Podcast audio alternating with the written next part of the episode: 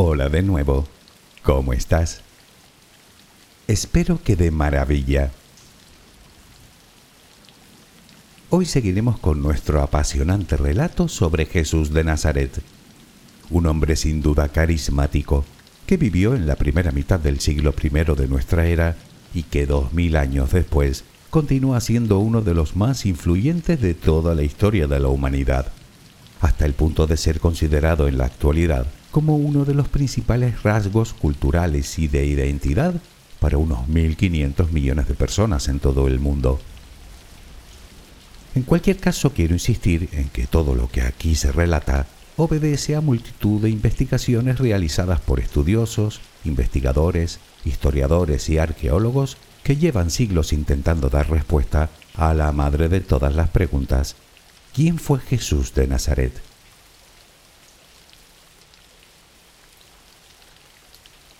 En el capítulo anterior nos quedamos en lo que pudo ser su familia, una familia relativamente normal en aquella época, enmarcada en un entorno campesino, lo que se deduce de las numerosas referencias que hizo Jesús a las labores agrícolas durante su predicación de padre artesano, probablemente carpintero, profesión que posiblemente también desarrolló Jesús como primogénito, con numerosos hijos y circunscrita dentro de la religión judía. En cualquier caso, me temo que de momento, debido a la evidente falta de pruebas, de Jesús solo sabemos con cierta certeza que fue un predicador itinerante de Galilea y que fue ajusticiado por los romanos y ejecutado en la cruz en tiempos del emperador Tiberio. Casi todo lo demás parece ser que ha sido añadido mucho más tarde por personas que tenían un claro interés en dar a Jesús un carácter mesiánico y dar cumplimiento así a la profecía que ya anunciaba el Antiguo Testamento. Pero quedan muchas preguntas aún a las que dar respuesta, si es que eso es posible. ¿Cómo fue su infancia? ¿Cómo vivía? ¿Estuvo casado? ¿Qué le llevó a predicar? ¿Cuál fue la verdadera razón de que lo crucificaran? ¿Realmente fue traicionado? Y si fue así, ¿por qué su supuesto traidor, Judas Iscariote, terminó quitándose la vida después? Déjame acompañarte mientras concilias el sueño y terminaremos este apasionante viaje por uno de los episodios más relevantes de nuestra historia. Relajemos primero cuerpo y mente. Busca la posición que te resulte más cómoda para dormir, con la que te sientas más a gusto. Recuerda que siempre puedes colocarte boca arriba, con los brazos a los costados y con las piernas ligeramente separadas. Cierra los ojos si aún no lo has hecho. Intenta que los párpados estén lo más relajados posible. Toma aire profundamente por la nariz. Reténlo un par de segundos y suéltalo lentamente. Lo hacemos otra vez, pero en esta ocasión con la respiración abdominal. Inspira, reténlo Suelta. Nota cómo el abdomen sube y baja mientras que tu pecho permanece inmóvil. Una última vez. Inspira.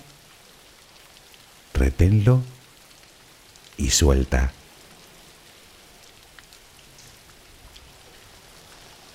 Ahora intenta visualizar el aire que inhalas como si fuera luz. Con cada inspiración entra un poco de luz en tu interior y con cada exhalación sale todo lo que intoxica tu vida, todo lo que contamina tu mente y tu espíritu. Inhalas luz, exhalas malos pensamientos, preocupaciones, estrés, ansiedad. Cada vez tu cuerpo se va inundando más y más de esa luz, blanca, serena, purificadora. Poco a poco cada rincón de tu interior se va iluminando hasta que te conviertes en luz. Todo tu cuerpo es luz. Continúa respirando normalmente, sin forzarlo, a tu propio ritmo. Inhalas luz, exhalas luz.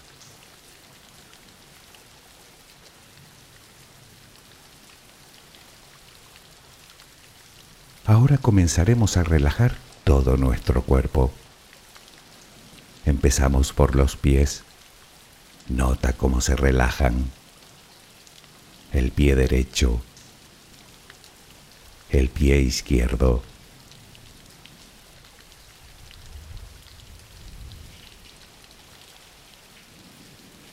Centra tu atención ahora en las piernas.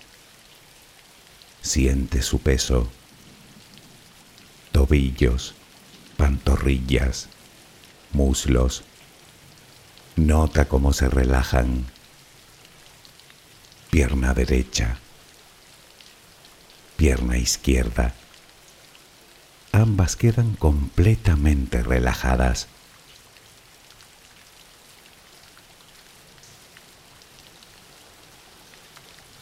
Toma conciencia de tu cadera Sientes cómo se relaja, cómo se relajan tus glúteos.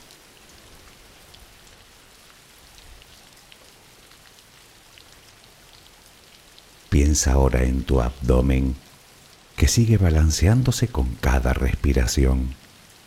Nota cómo se relaja también.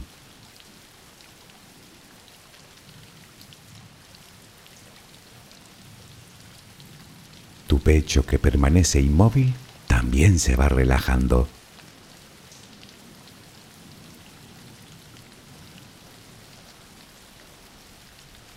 Siente ahora tu espalda. Sientes que cada vez pesa más y más. Desde la cadera hasta el cuello, todos los músculos de la espalda quedan completamente relajados. Notas como ya no hay tensión en ella.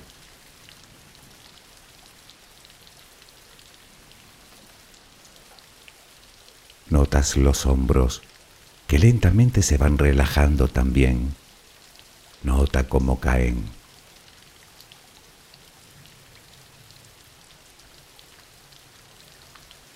Presta atención ahora a los brazos.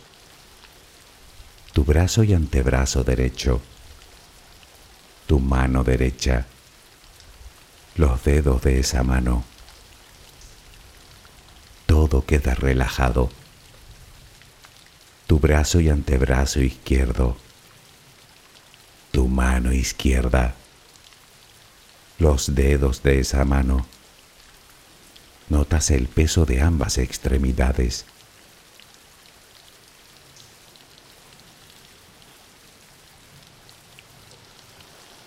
Dirigimos ahora nuestra atención al cuello. Visualízalo. Notas cómo los músculos se van relajando también.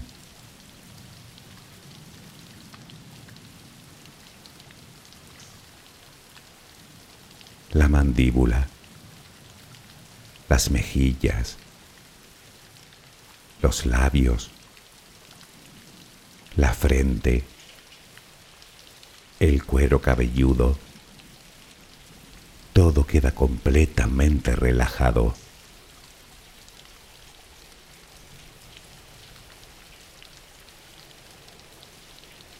Sigue respirando, lenta y serenamente. Con cada respiración sientes como tu cuerpo se va relajando más y más.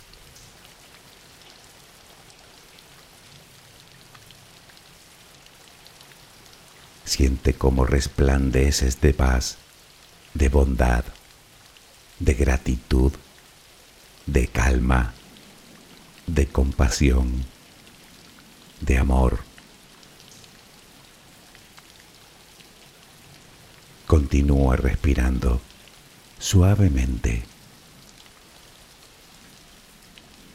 Recuerda que ahora eres luz. Solo respira tranquilamente.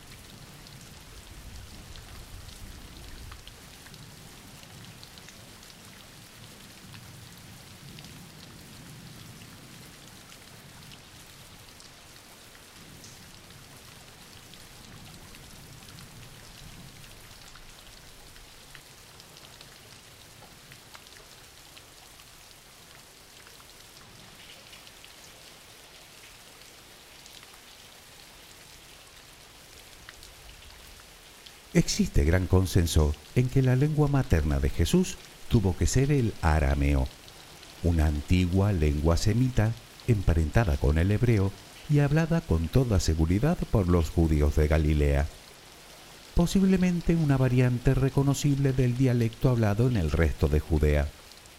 Este dato es sugerido por el hecho de que Pedro fuera conocido en Jerusalén por su acento, aunque parece ser que Jesús también hablaba hebreo la lengua litúrgica usada en el contexto religioso, ya que también se le presenta leyendo textos en dicha lengua, como el libro de Isaías. Hay quien afirma que Jesús también podría haber hablado el griego, una lengua relativamente habitual en aquella época, utilizada sobre todo para las transacciones comerciales, aunque no existe ninguna evidencia de ello, como tampoco la hay de que hablara latín, la lengua oficial del Imperio Romano. Sin embargo, y según cuentan, Jesús llegó a hablar con Poncio Pilato, y si eso es verdad, lo más probable es que dicha conversación fuera en uno de estos dos idiomas.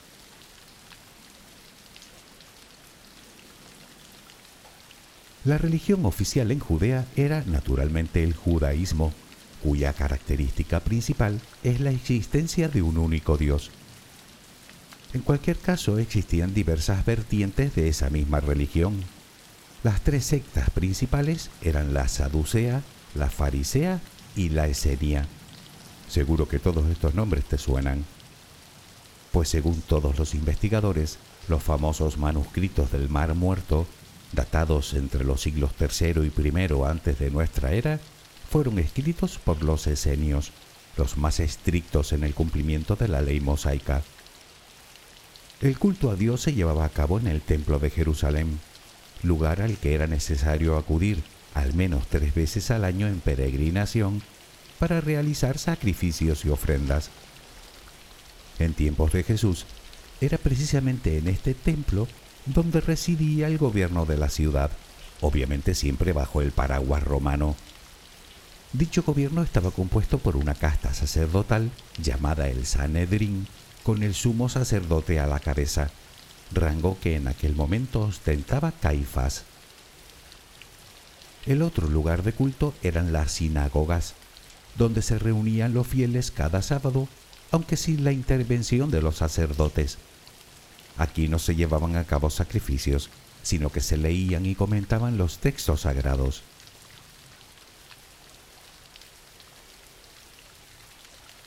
Un aspecto a tener en cuenta del judaísmo del siglo I es su fundamento apocalíptico. Como sabes, el judaísmo está basado en la creencia de que Dios había elegido a su pueblo, Israel, para revelarle la ley contenida en los diez mandamientos. Según la profecía, se esperaba la llegada de un Mesías, un Salvador, que daría pie al Apocalipsis y tras el cual a Israel le sería restaurado su poder. Naturalmente, eso era algo que los judíos de la época, sometidos a la estricta e indeseada ocupación romana, deseaban fervientemente. No obstante, el Mesías que ellos esperaban no era precisamente pacífico, sino más bien todo lo contrario, un ser poderoso que destruiría sin piedad a los enemigos de Israel con el poder divino. Y parece ser que eso es exactamente lo que se esperaba de Jesús.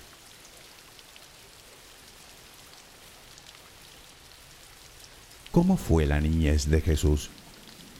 Esa es una buena pregunta para la que la historia tampoco tiene respuesta, entre otras cosas porque para las primeras comunidades cristianas la historia de Jesús empieza por el final. A partir de ahí se hace necesario reconstruir su biografía con el fin de tener una visión de conjunto. De hecho, los textos más antiguos hablan de su pasión, muerte y posterior resurrección. Después aparecen los que hablan de su vida, sus palabras y sus acciones durante su predicación. Y tiempo más tarde, en lo que sería una tercera fase, aparecen los datos relativos a su niñez, la mayoría, según los estudiosos, reconstrucciones a partir de profecías del Antiguo Testamento y recogidas principalmente en textos apócrifos, sobre todo en el Evangelio de Tomás, datado en el siglo II, que atribuye al niño hechos visiblemente sobrenaturales, todo lo cual casa perfectamente con lo que cabría esperar del Mesías enviado por Dios.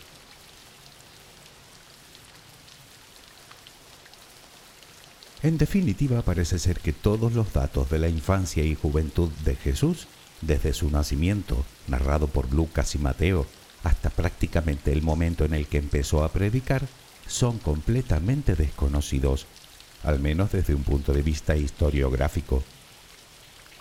De lo que no cabe duda es que en algún momento de su juventud debió comenzar a mostrar cada vez más interés por el estudio de su religión y por la transmisión de su mensaje, el inminente fin del mundo, la llegada del reino de Yahvé y otras profecías apocalípticas del judaísmo. No obstante, hay que decir que en aquella época ese interés era hasta cierto punto relativamente habitual entre los jóvenes judíos. Tanto es así que entre los estudiosos existe consenso en que él nunca pretendió crear una nueva religión, ni romper de ningún modo el judaísmo. Es un hecho constatable que su mensaje iba siempre dirigido al pueblo judío, tal y como él mismo afirmaba cuando hacía referencia a las ovejas perdidas de Israel. Sin embargo, también es verdad que Jesús era, digámoslo así, particularmente singular en muchos aspectos. Vaya por delante que la ciencia prácticamente no tiene constancia de ningún otro predicador itinerante de la época, por lo que la comparación en su modo de hacerlo es desde todo punto imposible. No obstante, investigando un poco en la sociedad de la época, uno no tarda en darse cuenta de que la forma en la que Jesús predica, siempre que demos veracidad a las narraciones, es por así decirlo un tanto inusual.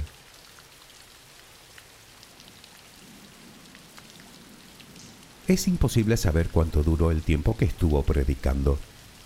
Casi todos los evangelios nombran una sola fiesta de Pascua judía celebrada por él junto con sus seguidores precisamente en la que fue detenido y ajusticiado. Sin embargo, Juan menciona tres en total.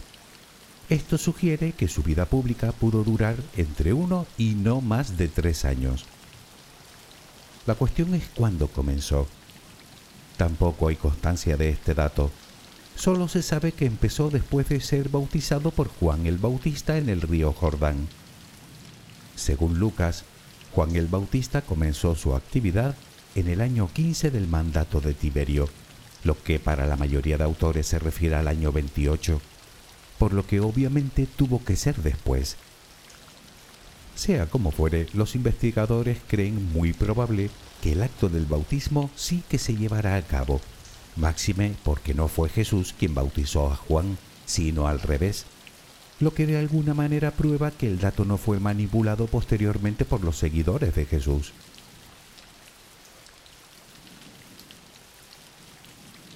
Se sabe que Juan el Bautista era un personaje bien conocido y respetado en la época. El propio Flavio Josefo habló extensamente de él en su obra Antigüedades Judías, en donde afirma que era un hombre de bien que incitaba a los judíos a ser justos los unos con los otros y píos hacia Dios.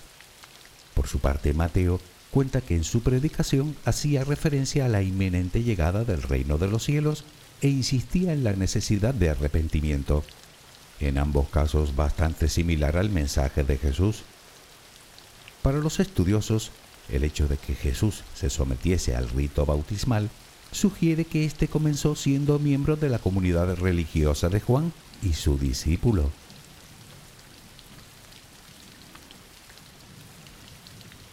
Como quiera que fuera, Jesús abandonó su hogar, algo que no era precisamente bien visto en la época, pues los hijos y en especial los primogénitos tenían responsabilidades para con sus padres, y viajó hasta el sur para recibir el bautismo, según parece como señal de arrepentimiento de sus pecados. Según cuentan los evangelios, en ese momento tuvo algún tipo de experiencia transformadora que le impulsó a comenzar su propio ministerio público semejante al que podría haber sido el de su maestro, Juan el Bautista, a quien tiempo después Herodes Antipas mandaría arrestar y a ejecutar meses más tarde, según el mismo Flavio Josefo, por miedo a que ocasionara una revuelta. Una clara señal, por otro lado, de lo que un profeta que de algún modo revolviera al pueblo podía esperar.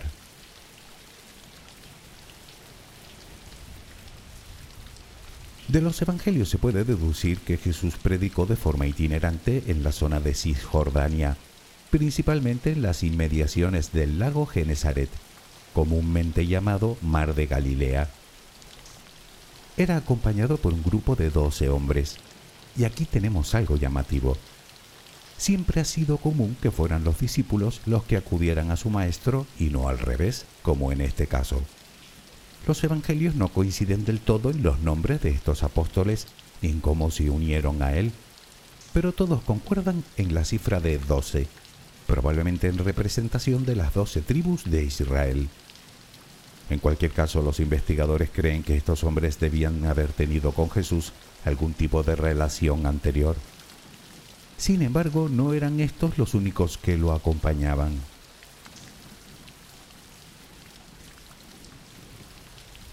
Otra cosa que nos puede llamar poderosamente la atención, precisamente por el arraigado patriarcado de la sociedad judía de la época, era que en el grupo de seguidores siempre había mujeres. De hecho, la especial consideración que Jesús mostraba siempre con ellas, y más concretamente con las marginadas y enfermas, era, según afirman todos los autores, como poco novedoso para un rabí de aquella época. Tanto es así que una vez crucificado, fueron las mujeres las que permanecieron a su lado. Incluso fueron ellas las primeras que detectaron que el cuerpo había desaparecido del sepulcro, teniendo en cuenta que en aquellos tiempos el testimonio de una mujer prácticamente no tenía validez. Lo que nos lleva a una interesante pregunta. ¿Estuvo Jesús casado? Los evangelios no lo mencionan en ningún momento, solo afirman que Jesús tenía una discípula, digamos, preferida, María Magdalena, por quien el resto de seguidores sentía celos. Sin embargo, el Evangelio de Felipe la llama la compañera del Salvador, lo que en aquella época significaba algo más que mera acompañante, significaba esposa. Algo que tampoco habría que ver como una atrocidad. Al fin y al cabo, un rabino estaba obligado al celibato. Pero esto nos lleva a otra cuestión aún más interesante. ¿Llegó Jesús a tener hijos?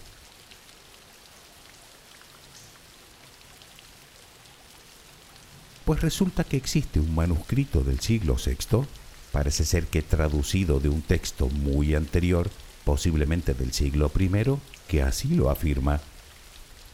Algunos lo llaman el Evangelio perdido, otros el Evangelio olvidado y otros el quinto Evangelio.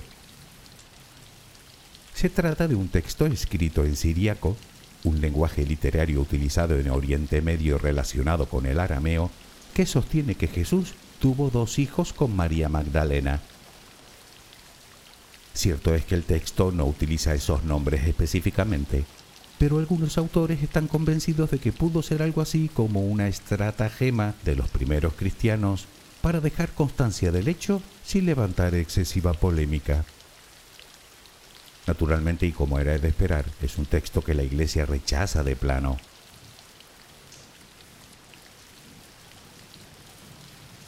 En cuanto a los milagros se refiere, naturalmente los investigadores no conceden credibilidad a la alteración de las leyes naturales. Más bien los consideran añadidos a posteriori como proyecciones de la fe de los primeros cristianos, de tal manera que habría que observarlos de forma simbólica. Algunos autores incluso encuentran en ellos cierto paralelismo con la tradición helenística, por lo que deducen que su origen podría ser ese.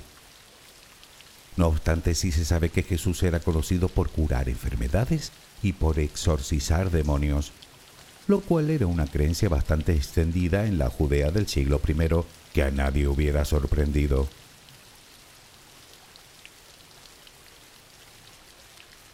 Se podría decir que en general la predicación de Jesús se mantuvo dentro del marco de la religión de su época, aunque en algunos aspectos podría haber entrado en conflicto con la interpretación que hacían otros grupos religiosos de la ley judía, principalmente saduceos y fariseos, lo que pudo granjearle algunos enemigos entre la casta sacerdotal. De cualquier forma, poco a poco, parece ser que fue acumulando cierta popularidad hasta llegar a congregar a mucha gente a su alrededor. Obviamente es imposible precisar el número.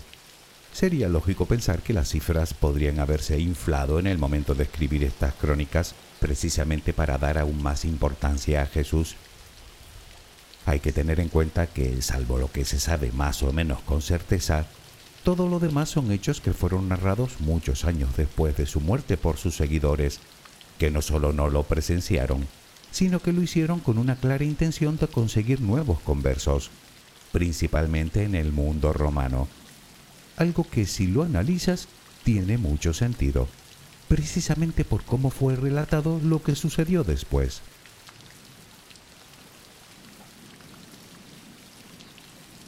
Llegamos así a la última y fatídica fiesta de Pascua. Según cuentan, Jesús entró en Jerusalén, podríamos decir en la boca del lobo, junto a sus seguidores, ocasionando un gran revuelo entre la muchedumbre. Cabe recordar que la Pascua judía, una de las celebraciones más importantes del calendario hebreo, reunía grandes multitudes que celebraban su liberación de la opresión egipcia, y resulta que en esos momentos se encontraban bajo el yugo de otro opresor, Roma. Esto significa que la Pascua convertía a Jerusalén en un auténtico polvorín a punto de estallar en cualquier momento. Y ya sabes que a los romanos, y en especial a Pilato, descrito por el filósofo Filón de Alejandría como un hombre inflexible y duro, sin ninguna consideración, no les temblaba la mano lo más mínimo a la hora de utilizar la fuerza necesaria para aplastar cualquier rebelión. Muy probablemente ahí estuviera el germen de su condena.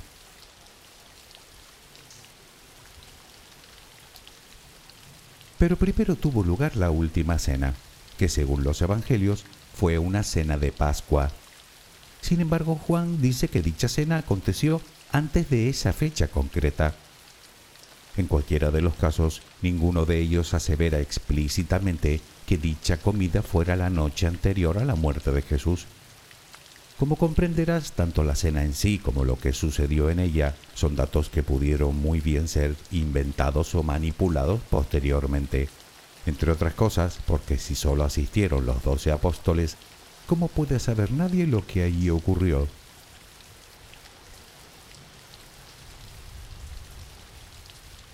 Posteriormente, y según se puede leer en los Evangelios, uno de sus discípulos, Judas Iscariote, lo traiciona ante el Sanedrín. Hablemos de esta traición porque es una historia, siento decir, que hace aguas por todas partes. Resulta que Judas era uno de los miembros en los que más confiaba Jesús. De hecho, era el tesorero del grupo.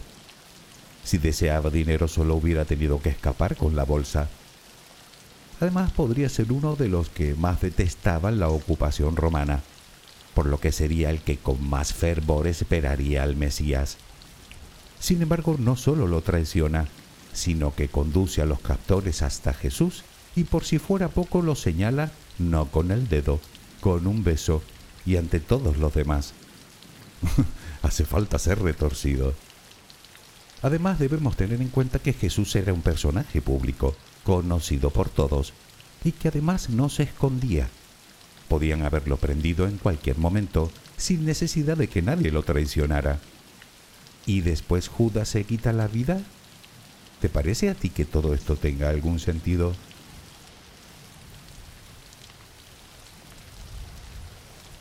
Pero sigamos teorizando. Demos por bueno que Judas se presentó ante Caifás y el Sanedrín. ¿Y si resulta que no lo traicionó? ¿Y si resulta que su intención acudiendo al templo era defenderlo? ¿Y si en su intento ofreció, tal vez involuntariamente, algún dato que pudiera incriminarle o poner en riesgo la autoridad del propio Caifás? Recordemos que mientras Jesús predicaba en Galilea, no representaba problema alguno para el sumo sacerdote, pero predicar en Jerusalén, eso era harina de otro costal. Además, Caifás debía ser perfectamente consciente de lo que los romanos serían capaces de hacer en el caso de producirse una revuelta, que no era otra cosa que mitigarla sin piedad con un auténtico derramamiento de sangre.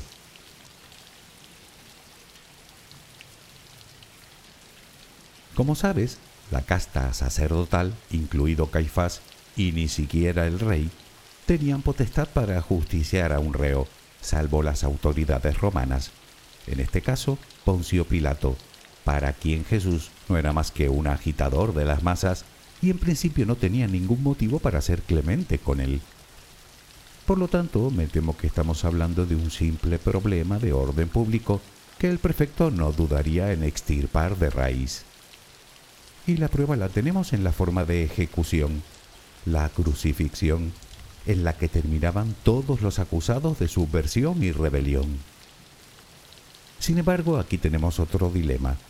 ¿Por qué los evangelios cargan las culpas intencionadamente contra las autoridades judías y no contra las romanas, dibujando a Pilato como el mero ejecutor de una sentencia ya decidida, más sabiendo el tipo de persona que era el prefecto y la responsabilidad que tenía de garantizar el orden a toda costa?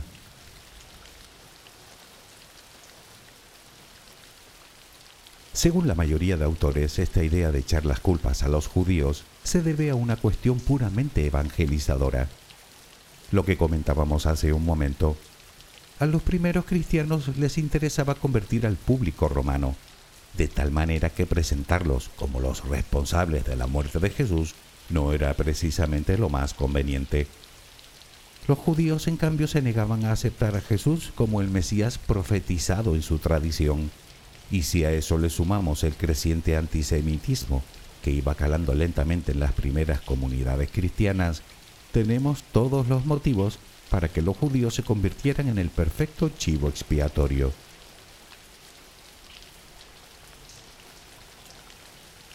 Es difícil saber la edad de Jesús cuando falleció. Teniendo en cuenta que nació como mínimo en el año 4 antes de nuestra era, es plausible que tuviera algo más de 33 años. Lo que ocurrió después, hay que decir que es cuestión de pura fe.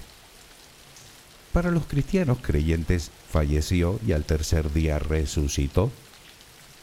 Para otros, Jesús no llegó a morir en las aproximadamente seis horas que, según se calcula, permaneció en la cruz antes de que José de Arimatea solicitara el cadáver para su enterramiento. Los que sostienen esta teoría creen que después pudo huir en secreto hacia tierras orientales, lejos de la influencia romana, lo cual tampoco sería un completo disparate y por varias razones.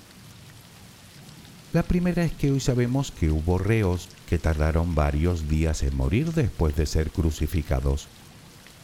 Por otro lado, José de Arimatea, dueño del sepulcro, era un hombre rico e ilustre, según lo describen Mateo y Marcos, por lo que no le hubiera sido especialmente complicado disponer un plan similar. La tercera es que, según afirman algunas leyendas medievales, hablamos no solo de un seguidor de Jesús, sino de un familiar, su tío abuelo por parte de madre. En fin, quizá nunca lleguemos a saber con certeza lo que ocurrió.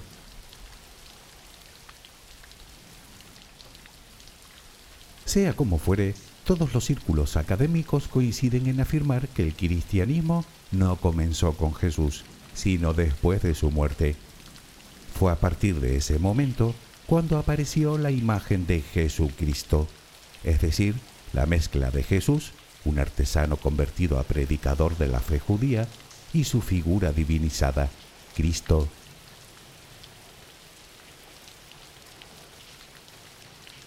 ¿Quién fue Jesús de Nazaret? Sigue siendo una buena pregunta. Supongo que dependerá de a quién le preguntes. Para los cristianos, el Hijo de Dios hecho hombre. Para los judíos, un falso profeta. Para el Islam, uno de los profetas más importantes. Y para los budistas, un bodhisattva, alguien que sigue los pasos de Buda dedicando su vida al bienestar de los demás. ¿Quién fue Jesús de Nazaret? Particularmente y después de todo lo dicho, te confieso que no tengo ni idea. Pero eso tampoco es que importe demasiado. La pregunta es, ¿quién fue para ti?